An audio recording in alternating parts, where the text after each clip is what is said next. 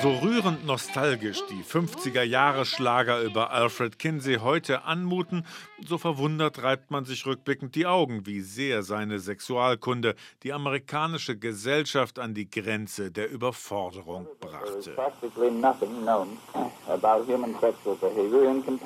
Über das Sexualleben des Menschen wissen wir so gut wie nichts weniger als über das Sexualverhalten aller anderen Tiere, so Professor Alfred Kinsey 1956 in einem seiner raren Fernsehinterviews. Zum Aufklärer der Nation wurde der Zoologe und Insektenforscher eher zufällig und zunächst auch wider Willen. Die Universität, an der der 1894 Geborene forschte und lehrte, in Bloomington, Indiana, brauchte einen Projektleiter für eine Datenerhebung zum Thema Sexualität und wählte Kinsey wohl auch, weil der so gar nichts Unkonventionelles oder gar Revolutionäres hatte. But according to Kinsey's data, he's strictly from the sticks. Ooh, ooh, Dr. Kinsey. Alfred Kinsey war äußerlich ein eher biederer, monogamer Familienvater, wählte republikanisch und verließ nie das Haus, ohne sich eine Fliege umzubinden.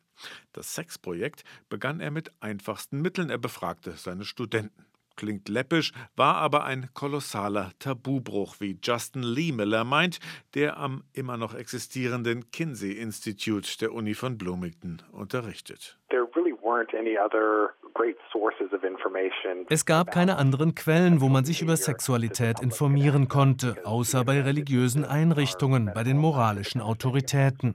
Das Internet gab es ja noch nicht und das medizinisch-wissenschaftliche Verständnis war auch sehr beschränkt. Durch Kinseys Veröffentlichung erfuhren viele das erste Mal unvoreingenommen über Sexualität. Der erste Kinsey-Report zum männlichen Sexualleben offenbart Erkenntnisse, die die meisten Amerikaner im Jahre 1948 wie ein Vorschlaghammer treffen. Die Hälfte der befragten Männer ist zu einem gewissen Grad bisexuell veranlagt. 90 Prozent masturbieren regelmäßig. Ein Drittel geht fremd. 68 Prozent sind bei Prostituierten gewesen. 37 Prozent hatten mindestens einen homosexuellen Kontakt. Fünf Jahre später dann der Report über Frauen.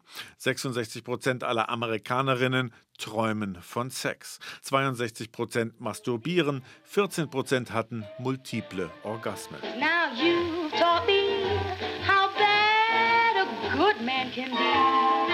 Um diese Daten zu erheben, haben die Mitarbeiter Kinseys über die Jahre Zehntausende befragt in Kegelclubs, Handarbeitszirkeln, Studentenverbindungen.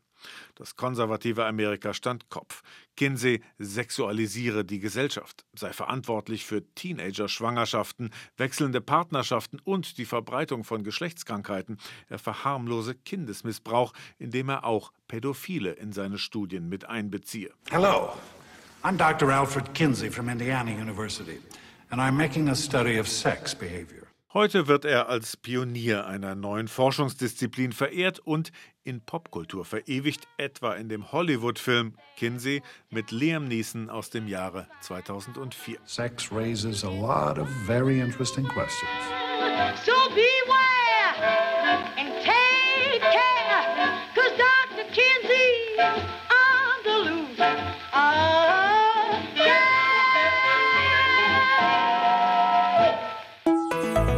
RBB 24 Inforadio vom Rundfunk Berlin-Brandenburg.